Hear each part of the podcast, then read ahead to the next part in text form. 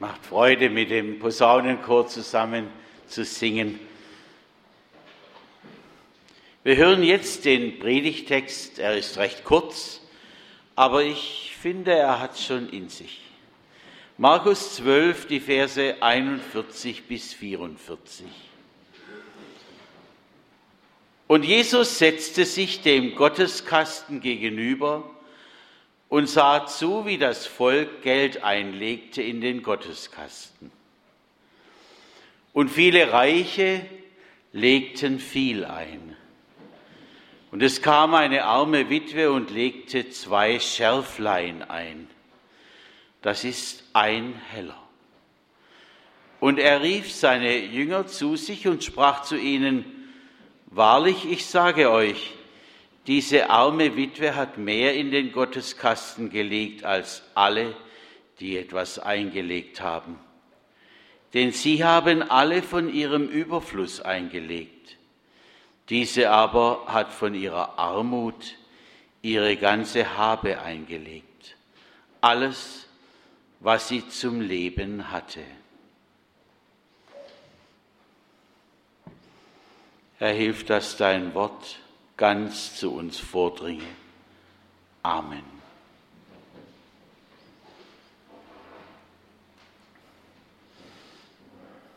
Eigentlich ist das schon ein bisschen unverschämt, oder? Sich neben die Opferbüchse zu setzen und zu schauen, was die Leute einwerfen. Würden Sie das auch machen? Da schaut man doch dezent zur Seite, oder? Ist doch Privatsache irgendwie. Aber Jesus, so heißt es hier, Jesus setzte sich dem Gotteskasten gegenüber und sah zu, wie das Volk Geld einlegte in den Gotteskasten. Nun gut, Jesus sieht ja sowieso in unsere Herzen. Dann ist das auch vollends egal. Und ich habe mir etwas sagen lassen, was ich kaum glauben konnte. Und zwar, dass bei den Israeliten es sowieso ganz anders war als bei uns mit dem Opfern. Da wurden anscheinend Priester eingeteilt, die an den Opferkästen saßen. Und die befragten hinterher die Leute. Ich stelle mir vor, wie wie nach einer Wahl man hinterher gefragt wird, was hast du gewählt? So fragten die, wie viel hast du geopfert? Und wenn ein großes Opfer einging, dann blies einer in die Posaune. Da wissen die Bläser jetzt, was sie nachher zu tun haben.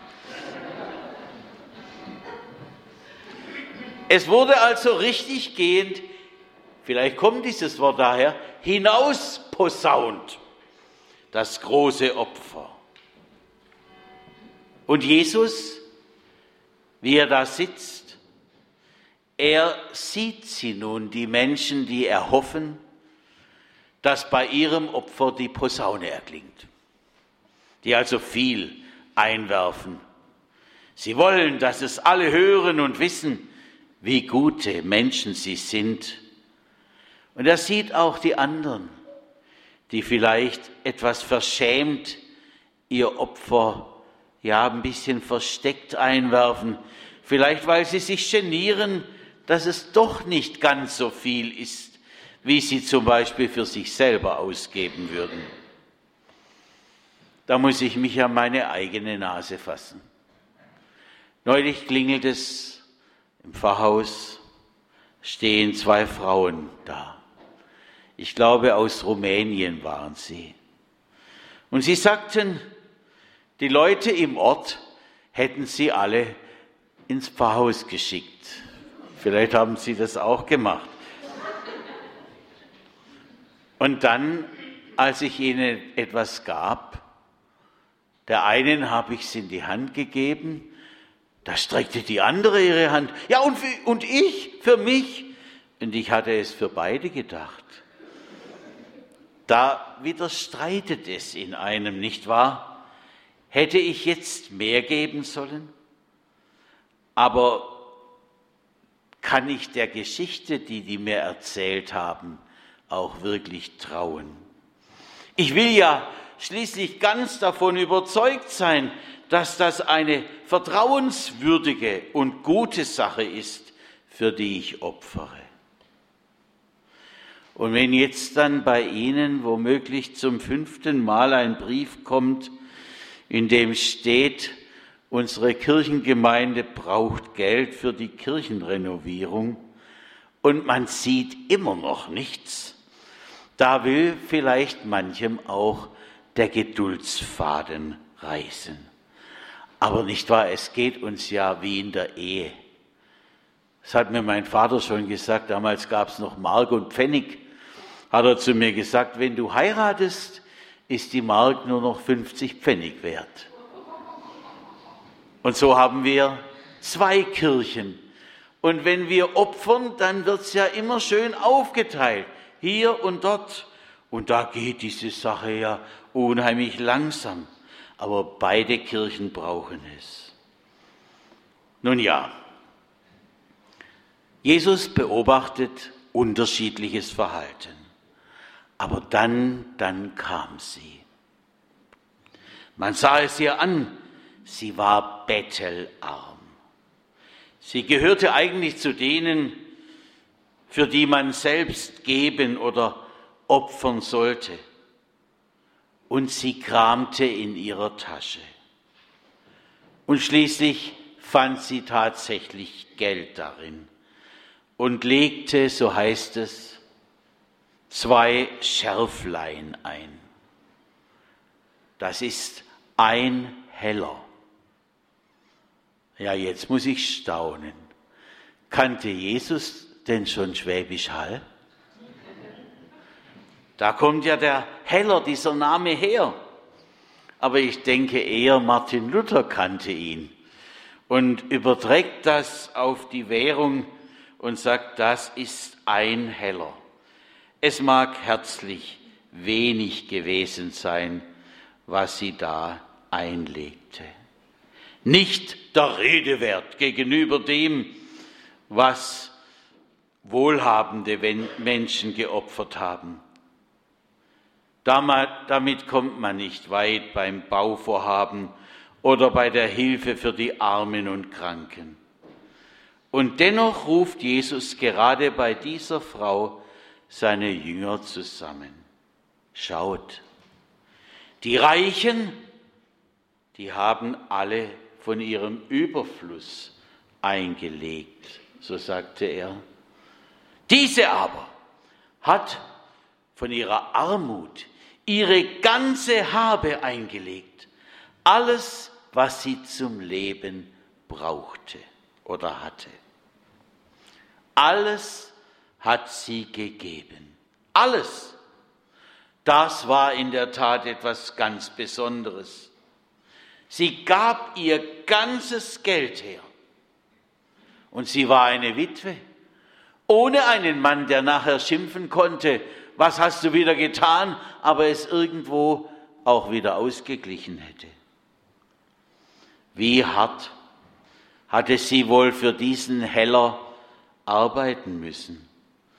Oder man hatte ihn ihr vielleicht zugesteckt irgendwo. Aber für sich, dass sie leben konnte. Und wovon sollte sie sich jetzt ihre Nahrung kaufen? Wie würde es jetzt weitergehen für sie? Dass wir danach fragen, ist ganz natürlich. Müssen wir nicht sorgen, dass wir auch nach dem Opfer etwas noch haben? Man muss schließlich auch leben. Und wir sollen unsere Nächsten lieben wie uns selbst. Was will also Jesus hier seinen Jüngern zeigen? Denen, die sich ihm anvertrauen, ganz und gar, damals und heute. Sollen wir jetzt hingehen und das Gleiche tun? Die erste Gemeinde in Jerusalem hat sich offensichtlich genau so verhalten. Sie haben ihre Güter verkauft und alles gemeinsam gehabt.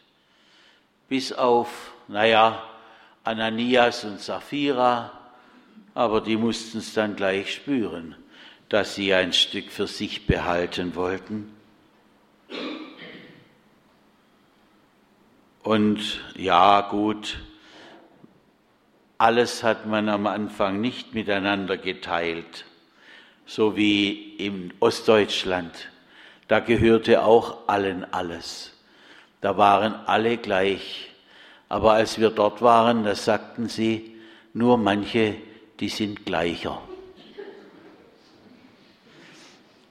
Und so haben die Reichen erst einmal gegessen und dann die Armen auch dazu gebeten.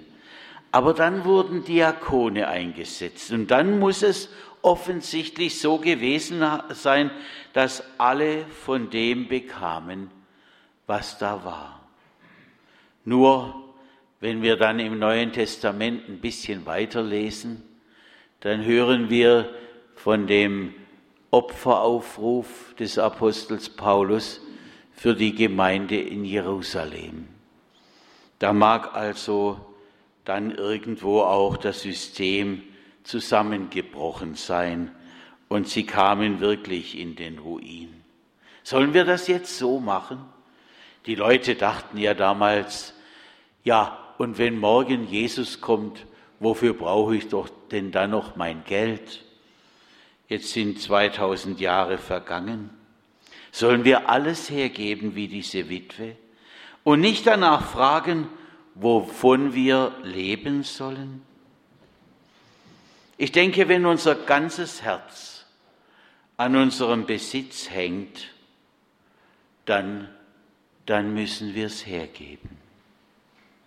Denn es ist nicht recht, wenn in unserem Herzen so etwas Klebriges sich befindet und keinen Raum mehr lässt für Jesus Christus oder dass er nur in einem Teil von uns wohnen darf. Das ist nicht in Ordnung. Er möchte uns, und ich glaube, das will er uns zeigen, er möchte uns ganz. Sehr anspruchsvoll, nicht wahr? Aber stellen Sie sich mal den Autohändler vor, bei dem wir bezahlen und nachher stehen wir vor unserem neuen Auto und es ist halbiert. Vorderräder sind da, Lenkrad auch, die Sitze vorne auch, aber damit können wir nichts anfangen. Das fährt nicht, das Ding. Oder stellen Sie sich vor, zwei wollen heiraten und der eine sagt zum anderen, ja, ich liebe dich, halb. Das wäre doch auch ein bisschen komisch, oder? Entweder ganz oder gar nicht. Ein Halb gibt es nicht. Da du aber lau bist, will ich dich ausspeien, sagt er. Manfred Siebald hat ein Gedicht gemacht und das leuchtet mir irgendwie ein. Meinst du wirklich, es genügt, wenn man nur ganz selten lügt, möglichst keinen Menschen tötet und beim Mittagessen betet? Wenn man nicht sein Geld verschwendet, sonntags mal drei Groschen spendet, seinen Pfarrer freundlich grüßt und immer treu und redlich ist? Meinst du wirklich, es genügt, wenn man keinen Freund betrügt? Wenn man zur Weihnacht Lieder singt, weil das so gemütlich klingt? Wenn die Bibel gut versteckt im Schranke ruht, von Staub bedeckt, wenn man neun Gebote kennt und sich manchmal christlich nennt. Meinst du wirklich, man ist gut, wenn man mal nichts Böses tut? Meinst du, Gott muss dich belohnen nur für, fromme Traditionen? Meinst du, er, der dich erschuf, sieht nur deinen guten Ruf und stellt weiter keine Fragen? Gott hat dir nicht viel zu sagen? Du kannst Gott nicht nach Belieben einfach an die Seite schieben und dafür durch fromme Mienen deine Seligkeit verdienen. Gott will mehr von deinem Leben, als du ihm bisher gegeben. Er will keine milden Gaben. Er will dich, dich selber haben. Dann erst weißt du, was genügt. Amen.